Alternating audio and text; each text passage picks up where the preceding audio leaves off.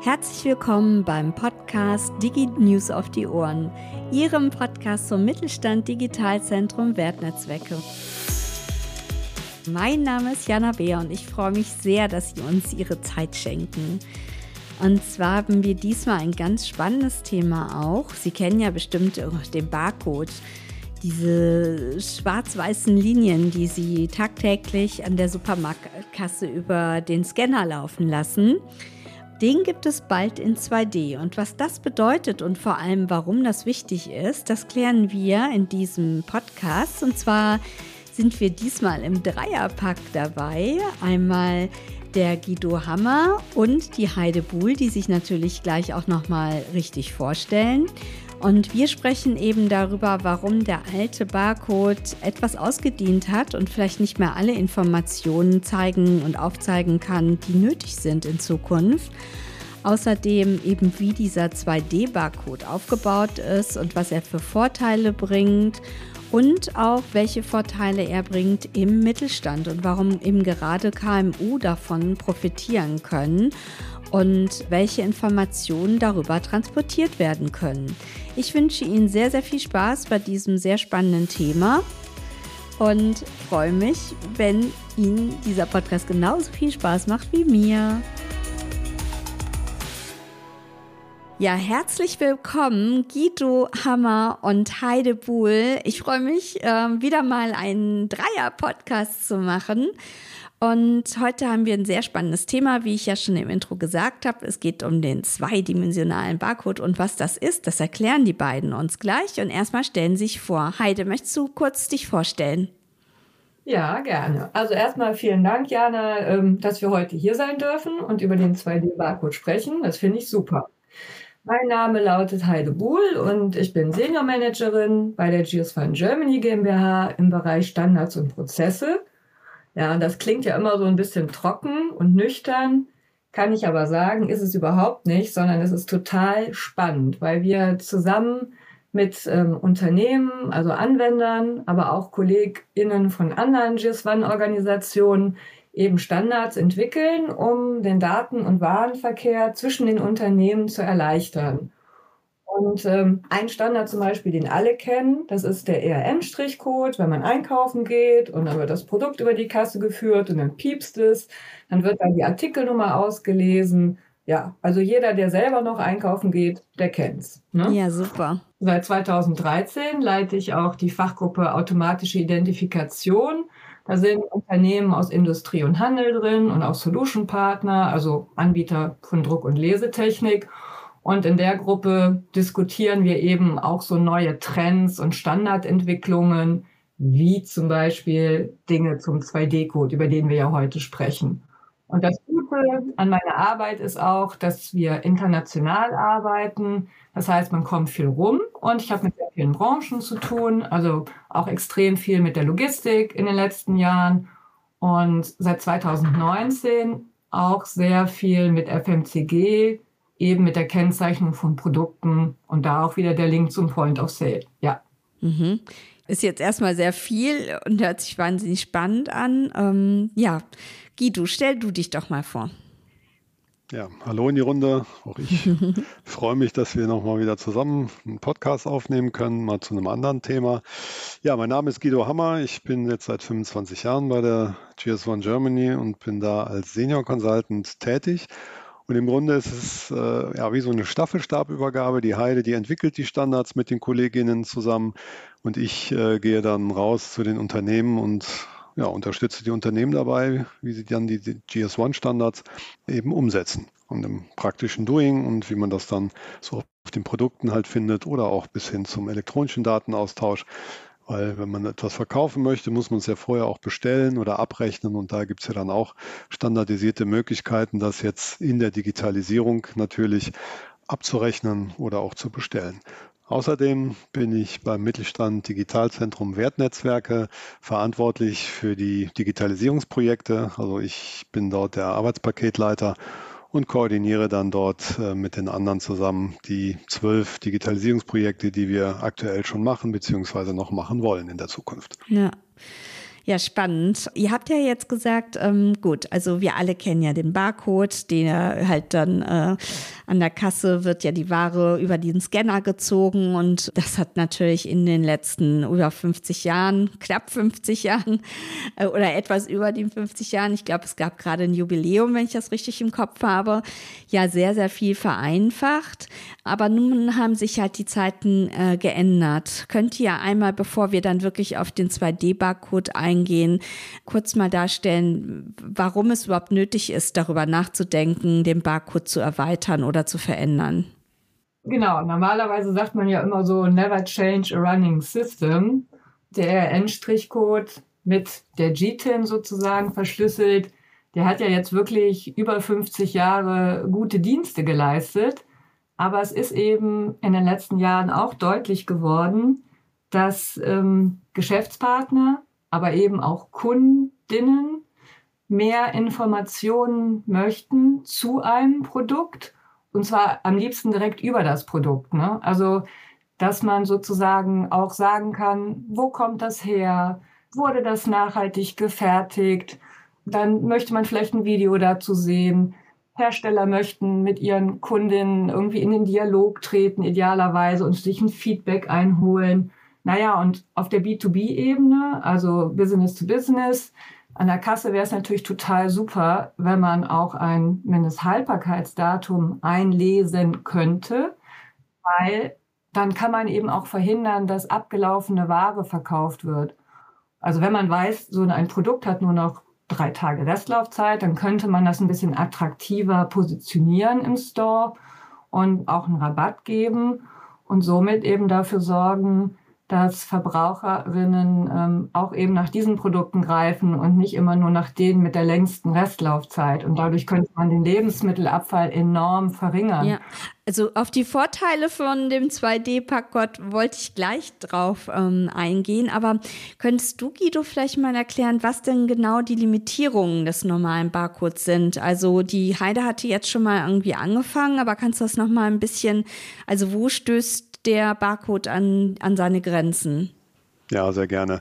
Ich sag mal, ich gehe mal davon aus, dass die meisten Zuhörerinnen noch selber einkaufen gehen oder das zumindest noch ich nicht, von aber früher, ja, von früher aber noch kennen, aber auch die Produkte, die man sich schicken lässt mit Lieferservices, wenn man sich da einfach mal so ein Produkt in die Hand nimmt, es spielt wirklich keine Rolle, was es ist, ob es jetzt eine Wasserflasche ist, ob es eine Cola ist oder eine Wurst oder irgendwas Veganes, ähm, da wird man dann irgendwo einen Barcode finden. Also das ist der Code mit den äh, schwarzen die Strichen auf Genau, die genau. Striche halt. Ich sage dann immer so bei meinen Kunden so ein bisschen so, so flapsig, das ist der Lattenzaun. Ja? Also genau. So, so, Latten, die da nebeneinander sind. Oder wie ein Zebra. Es gibt ja alles ja. Mögliche. Ja, genau. Genau. So. Und unter diesem Barcode äh, findet sich eine 13-stellige Nummer, wenn es dann, dann dieser ERN13-Barcode ist. Und in diesem Barcode kann man aber auch nur diese 13 Ziffern verschlüsseln. Mhm. Das heißt, das ist halt diese internationale überschneidungsfreie Artikelnummer genau für diese Wasserflasche. So, und in diesem Barcode kann ich sonst keine weiteren Informationen verschlüsseln. Also das, was die Heide eben schon mal angesprochen hatte, was wir gleich sicherlich auch nochmal detaillieren werden, ist dort nicht möglich. So, das war früher auch sicherlich, man muss ja sehen, 50 Jahre äh, für viele sicherlich äh, weit vor dem Geburtstag. Aber früher war das natürlich auch von der Technologie her noch nicht so weit. Ne? Da gab es halt einfache Scanner, die halt auch äh, damals sehr teuer waren, aber halt natürlich performant, dass man dann auch relativ schnell das abscannen kann. So, und die Technologie geht natürlich auch in diesem Bereich weiter, dass man auch äh, in dem Scan-Vorgang halt, in einem, wenn man das an so einem Scanner vorbeizieht, diesen, diesen Barcode, dass das dann halt auch schnell genug gelesen werden kann und diese Daten, die da drin sind, verarbeitet werden können. Und früher war es halt 13 Stellen, das war dann schon genug, was man da halt dann schnell abscannen konnte. Technologie geht weiter, heute haben wir große Scanner, wenn man vielleicht dann dort doch nochmal in einem Lebensmittelladen sich aufhält und den Kassiervorgang beobachtet, sind das halt die Kassiererinnen nehmen diesen, dieses Produkt und führen das einfach so ganz blind an diesem Scanner vorbei und der liest es halt einfach ein. Also es war dann auch eine gewisse technologische Limitierung. Okay.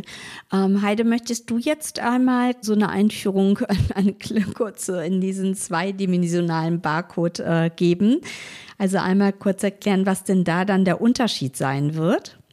Ja, das kann ich gerne machen. Also ein 2D-Barcode, der sieht schon mal ein bisschen anders aus. Also der kann rechteckig oder quadratisch sein, aber das sind meistens so kleine Kästchen. Also viele Verbraucherinnen kennen das auch so aus Marketing-Hintergründen. Ähm, also man sieht ja oft so einen QR-Code zum Beispiel, das ist ein 2D-Code. Da halte ich dann einfach mein Handy drauf und dann scanne ich den sozusagen oder fotografiere den ab und dann wird man auf eine Internetseite zum Beispiel weiter verlinkt. Und das ist natürlich eine super Möglichkeit. Also dieser QR-Code, wie gesagt, der kann eben also Links, URLs sozusagen ähm, verschlüsseln. Es können andere 2D-Codes auch. Also es gibt beispielsweise auch ein Data-Matrix. Das sind eben unterschiedliche 2D-Codes. Und wichtig ist aber, die können einfach, also zum einen standardisierte Daten verschlüsseln sozusagen. Also im GS1-Paket, also es gibt so einen Standard, mit dem man eben Daten austauscht und da sind die Informationen standardisiert. Und die kriegt man in diese kleinen Barcodes rein. Die sind eben sehr klein.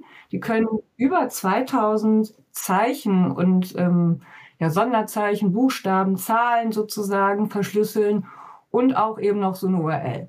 Das bietet natürlich ungeahnte Möglichkeiten. Man muss allerdings dann auch beachten, dass man entweder hat man eben so ein Handy, manchmal braucht man auch ein Handy mit einer App, wenn man zum Beispiel von einem Data Matrix spricht, also den kann noch nicht jedes Handy. Und am POS würde man auf jeden Fall kamerabasiert. Ganz kurz, POS? Point of Sale, also wenn man ne, im Einkaufen geht, da am, am Kassentisch steht, genau. Und ähm, aber wie gesagt, der Handel, also man braucht halt kamerabasierte Lesesysteme. Und da bin ich auch bei dem, was der Guido gerade gesagt hat.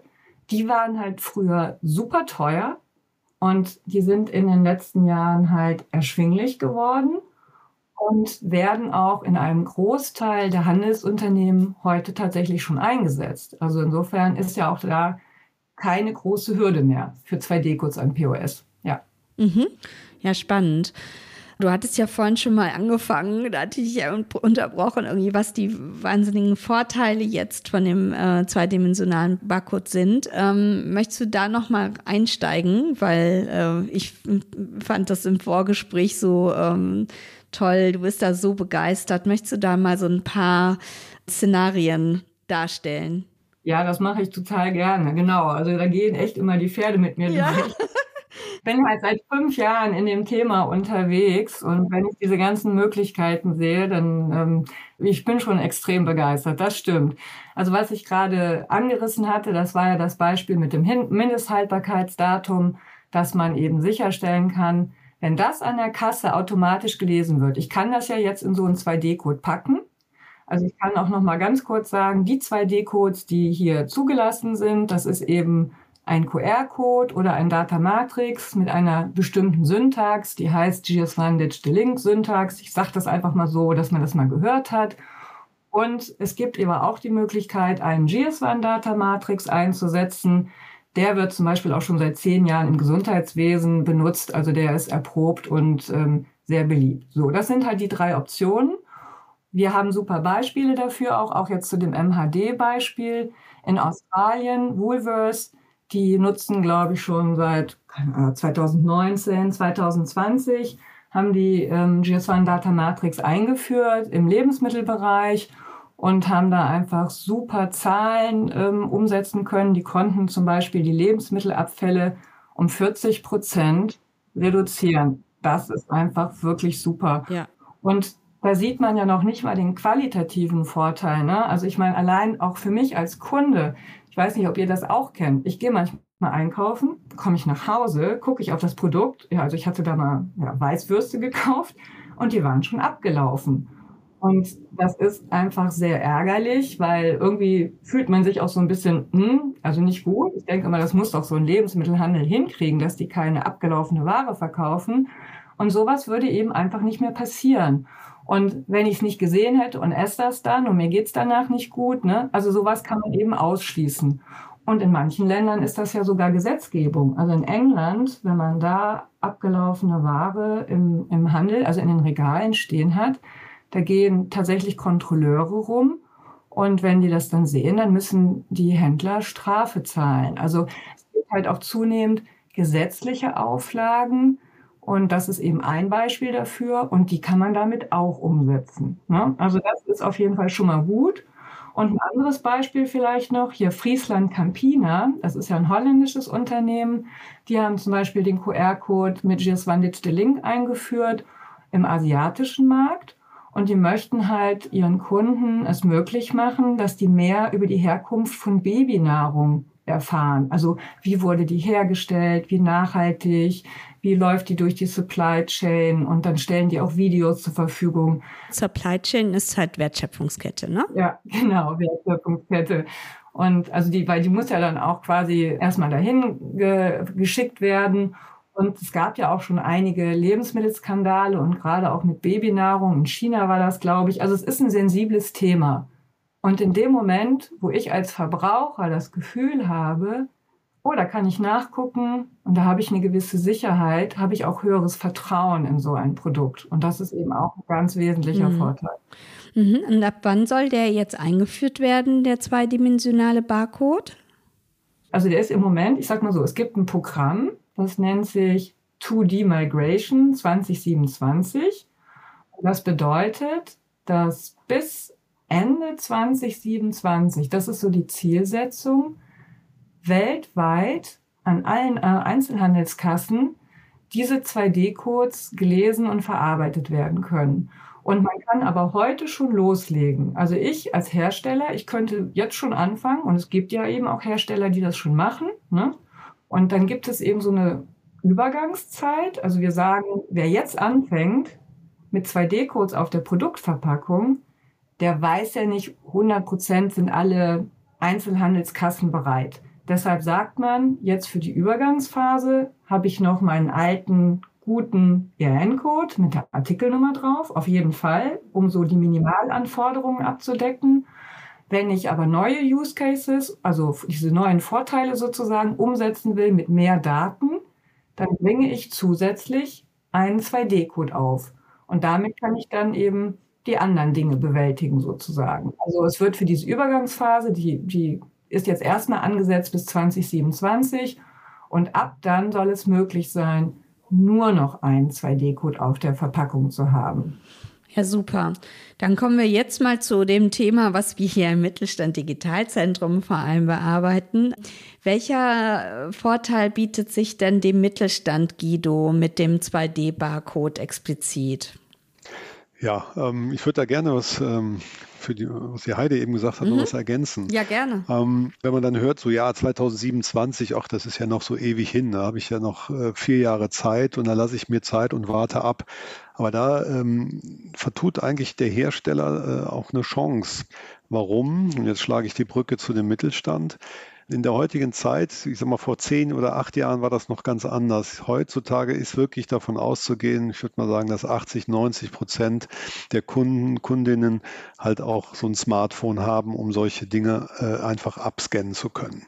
Schon egal, wo man ist, ob man im Laden schon steht, ich scanne das jetzt mal ab, wo kommt das Produkt her, was sind das wirklich für Inhaltsstoffe, das, vielleicht kann man es dann auch mal erkennen und lesen, weil ich mit Mitte 50 kann das nicht mehr sehen, was da auf dem Riegel innen drin in dieser Verpackung da reingedruckt ist.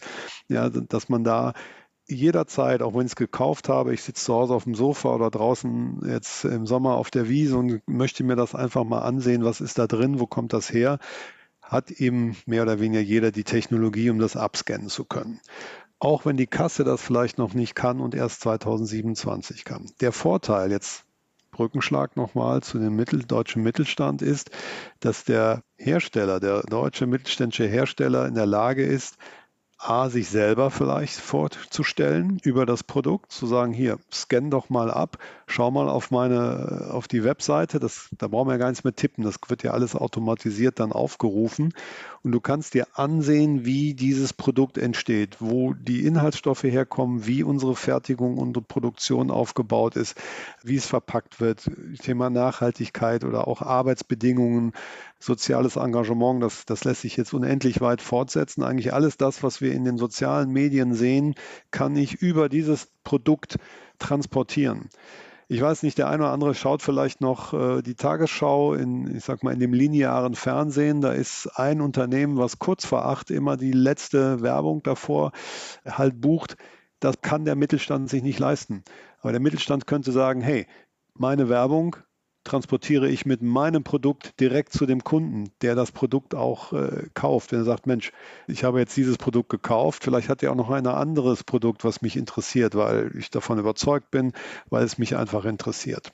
Ja, ein anderer Aspekt ist auch noch, äh, auch vielleicht auch zu, zur Erleichterung, Arbeitserleichterung ist, auch jetzt Stichwort Digitalisierung, wenn ich ein technisches Produkt habe was ja nun oftmals auch erklärungsbedürftig ist. Ja, dann kann ich natürlich, wir kennen das vielleicht alle noch, so riesige, dicke, papiergedruckte Bedienungsanleitungen, wo dann zwölf Sprachen drin sind. Ja, weil ich lege nur ein Ding dabei, dann drucke ich das einmal, dann brauche ich mich darum nicht kümmern.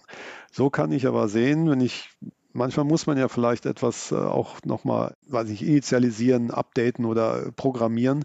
Und dann kann ich direkt sehen, da hält jemand das Handy drauf. Das Handy ist mit im Grunde mit einer Sprache auch verbunden. Man weiß, wo das Handy sich äh, aufhält. Bin ich jetzt äh, in Deutschland oder bin ich in Frankreich, Spanien oder in Südamerika und kann dort sofort auch sprachsensitiv diese Informationen zur Verfügung stellen. Sprich, es ist ein leichtes dann an die Informationen der Programmierung oder vielleicht auch zur Reparatur. Kann ja auch sein. Ne? Ist ja jetzt auch, gibt es ja auch Gesetzgebungen, die jetzt da auf dem Weg sind, dass Produkte reparierbar sein müssen, dass jemand, wer es dann sagt, okay, ich möchte mich darum kümmern, der scannt einfach diesen Code von der Verpackung ab oder vielleicht sogar auf dem Produkt selbst noch aufgebracht und kann sich dann dadurch navigieren. Ne? Was möchtest du machen? Inhaltsstoffe reparieren oder vielleicht auch zurückgeben, Rückgabe.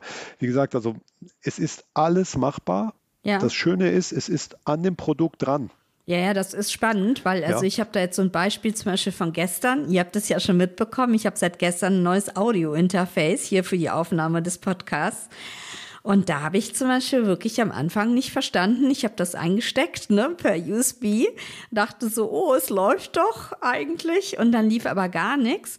Und dann habe ich durch Zufall am Rand so ganz klein gesehen, so eine Zeichnung, ne, wo USB in den Computer und dann war auf einmal eine URL abgedruckt. Und wäre jetzt zum Beispiel jetzt so ein zweidimensionaler Barcode einfach auf dem Gerät angebracht gewesen, also wäre ich wahrscheinlich schneller irgendwie zum Ziel gekommen. Also so muss man echt suchen, weil das auch nicht in der Beschreibung stand so richtig. Also ich kann mir echt da den Vorteil sehr gut vorstellen. Und die Daten sind eben immer aktuell. Ja, ja. ja? Du änderst es bei dir genau, auf und der die Sprache auch, was du jetzt gesagt hast, weil ich musste mir natürlich dann erstmal aus 100 Sprachen dann Deutsch raussuchen. Und also es war schon wirklich ein Abenteuer gestern ein bisschen. Ja. So, und dann vielleicht auch mal das Thema da mit dem Datenschutz. Der eine oder andere wird dann denken, oh ja, mein gut, jetzt mit meinen Daten, meinen Daten. Aber ich gebe ja nichts preis.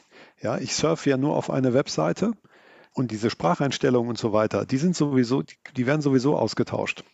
So, und dann schaue ich mir die Informationen an und wenn ich dann in die Interaktion gehe, dann gebe ich erst Daten frei. Also ich sage, gut, ich nehme an einem Gewinnspiel teil zum Beispiel, ja, oder ich möchte vielleicht noch ein Zubehör kaufen oder einen Shaker für irgendwelche Dinge. Das ist ja unendlich vorstellbar, was es da gibt. Ja, und es ist eben immer aktuell. Ich muss nicht irgendwo dezentral Dinge aktualisieren, sondern ich kann dort einfach sagen, hier, auf meiner Webseite, wenn du darauf surfst, sind es immer die aktuellen Dinge. So, und auch Thema ähm, an der Kasse nochmal, ähm, das einfach nochmal von der Heide zu ergänzen. Wenn es jetzt einen Rückruf von Produkten gibt, hat sicherlich der eine oder andere schon mal gesehen, in der Zeitung gelesen oder auch im, in diesen Lebensmittelläden hängen dann, dann so Aushänge. Ja, bitte bringen Sie das Produkt zurück. So, und das wird dann sofort in der Kasse gesperrt und das wird dann eben nicht verkauft, das Produkt dann kann man das gar nicht kaufen. Und wenn man dann das Produkt abscannen würde, ja, diesen, diesen, diesen Barcode, um vielleicht sicher zu gehen, dann wird sofort dann der Alert hochkommen, Achtung, das Produkt ist von dem Rückruf äh, betroffen oder nein, es ist nicht betroffen. Ja, es gab ja vor einigen Jahren ja mal so ein, so ein Thema mit äh, solchen Sahnetorten, ja, äh, wo da unendlich viel äh, vernichtet wurde und zurückgezogen wurde.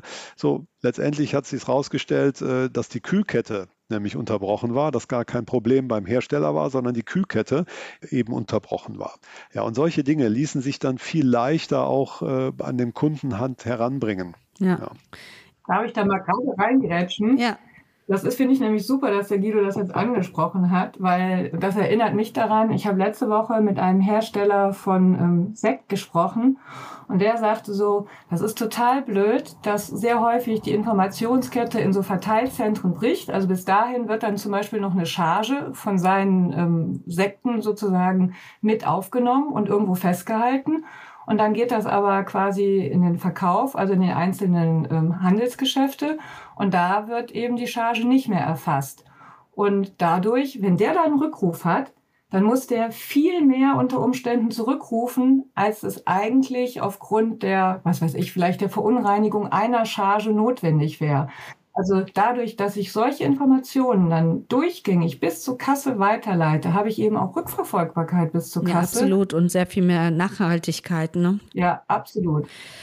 Ich könnte mit euch noch stundenlang über dieses sehr spannende Thema reden, aber leider sind wir hier ein bisschen begrenzt und wir haben für unsere Verhältnisse schon einen längeren Podcast jetzt gemacht. Ich habe aber am Ende immer eine Frage und da würde mich eure Meinung auch zu interessieren. Also warum sind ähm, Wertschöpfungsnetzwerke, also wir sind ja das äh, Mittelstand Digitalzentrum Wertnetzwerke, warum sind eurer Meinung nach Wertschöpfungsnetzwerke so wichtig für die Digitalisierung im Mittelstand?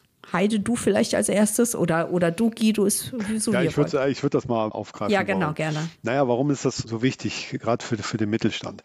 Ich meine, wir hatten es ja eben schon mal angesprochen, die haben halt eben nicht so riesige Budgets, sich irgendwo äh, erstmal werbetechnisch äh, irgendwo zu präsentieren, sondern dass sie sich äh, im Grunde in solchen Wertschöpfungsnetzwerken zusammenschließen. Was heißt das? Das heißt, dass sich halt mehrere verschiedene, zwei, drei, zehn Hersteller oder Zulieferer äh, eben in, in solch, so einem Netzwerk zusammenschalten. Das heißt, sie tauschen eben Informationen offen und vertrauenswürdig auf, weil es macht Sinn, wenn ich eine feste äh, Beziehung, eine Geschäftsbeziehung habe, einfach zu wissen, nun, wie viele Verpackungen wird er denn wohl jetzt äh, mein Kunde von mir ähm, haben wollen, damit ich auch ich wiederum meine Produktion darauf einstellen kann. Wenn der einmal im Monat und alle zwei Monate bestellt, dann haut er mir das ja, ich brauche 10.000 Stück oder ich brauche 100.000 Stück. So, dann muss ich wiederum eine, natürlich eine Lagerhaltung vorhalten, damit ich ihm seine 100.000 Stück präsentieren kann oder liefern kann. Viel besser wäre es doch, wenn er mir immer wieder regelmäßig, vielleicht einmal die Woche, vielleicht einmal am Tag Informationen elektronisch, digital zukommen lässt. So, ich habe jetzt 5000 abverkauft, heute nur 1000 und dann kann ich das viel besser steuern. Und das entlang so einem ganzen Netzwerk. Ja, wenn dann jemand sagt, na okay, der produziert heute ein bisschen weniger. Entsprechend wird auch weniger Abfall oder irgendwie recyclingfähige ähm, ja, Abfälle produziert und so kann ich mich dann darauf irgendwo besser einstellen. Wiederum für mein Geschäft. Und wenn alle miteinander vertrauensvoll digital Daten austauschen, ist es für alle leichter auch zu planen. Ja, und nicht zu sagen, nee, letztes Mal waren es 10.000, heute nehme ich gar nichts. Ja, oder, oder heute brauche ich 20.000. So. Und dann gibt es immer solche Peaks, nennt man das. So Peaks in dieser Versorgungskette, solche Nachfragespitzen. Dann muss ich da unendlich sehen, dass ich da die 10.000, 20.000 hin produziert bekomme, ja, und am nächsten Monat ist dann gar nichts, ja, und das sind dann eben solche, solche Wellen, die dann durch die gesamte Versorgungskette geht. Und das kann man eben vermeiden, wenn man da miteinander spricht, also jetzt spricht natürlich in Anführungsstrichen, halt digital, das heißt, man tauscht eben vertrauensvoll Daten aus. Da gibt es geschützte Datenräume, da gibt es Technologien schon für, das wird jetzt heute zu weit führen, wo man dann sagt, ja, man hat natürlich immer Angst um seine Daten, Hackerangriffe und so weiter, aber da gibt es wirklich tatsächlich solche geschützten Datenräume, wo man Daten halt äh, gemeinsam halt austauschen kann. Ja, spannend. Heide, hast du da auch noch eine Meinung? Also ich sag's mal so, zum ersten kann ich erstmal unterstreichen, was der Guido gesagt hat. Also dem stimme ich vollkommen zu. Und das, was ich so denke, generell, wenn Unternehmen miteinander arbeiten und es gibt so ein System, dann ist das System ja eigentlich nur so stark wie das schwächste Glied. Und in so einem Wertschöpfungsnetzwerk, wo dann eben auch Vertrauensverhältnisse bestehen, also wo man sozusagen mit Partnern arbeitet, kann man eben hier viel besser Effizienzen ausschöpfen und sich gegenseitig stärken und auch neue Dinge ausprobieren. Und insofern macht es sicherlich sehr viel Sinn. Mhm, absolut. Ja, ich danke euch sehr. Das war wirklich sehr spannend und sehr kurzweilig. Und ja, ich danke euch einfach für dieses tolle Interview. Vielen Dank, liebe Jana. Es hat total Spaß gemacht. Und äh, vielleicht dürfen wir in einem Jahr nochmal berichten. Wer Gerne. weiß, was noch so kommt. Ja, von meiner Seite auch vielen Dank. Es war wieder kurzweilig, immer wieder Spaß. ja. Danke. So, nun wissen Sie, warum es jetzt bald einen 2D-Barcode geben wird und welche Vorteile er auch mit sich bringt und wie Sie ihn auch einsetzen können in der Zukunft. Wenn Sie noch weiterhin Informationen über innovative Technologien in der Digitalisierung, im Mittelstand und vor allem für Wertschöpfungsnetzwerke finden möchten, dann freuen wir uns, wenn Sie unsere Website besuchen und zwar unter www.wertnetzwerke.de. So, und ich verabschiede mich mit dieser Folge. Das war jetzt meine wirklich letzte und es hat mir sehr, sehr viel Spaß gemacht, die letzten Jahre sie zu begleiten. Ich übergebe an meine wundervolle Nachfolgerin Eva Ritter und wünsche auch ihr sehr, sehr viel Spaß dabei. Und ja, mir bleibt nur zu sagen, wir hören uns immer bestimmt auch ein zweites Mal wieder. Bis dann. Tschüss.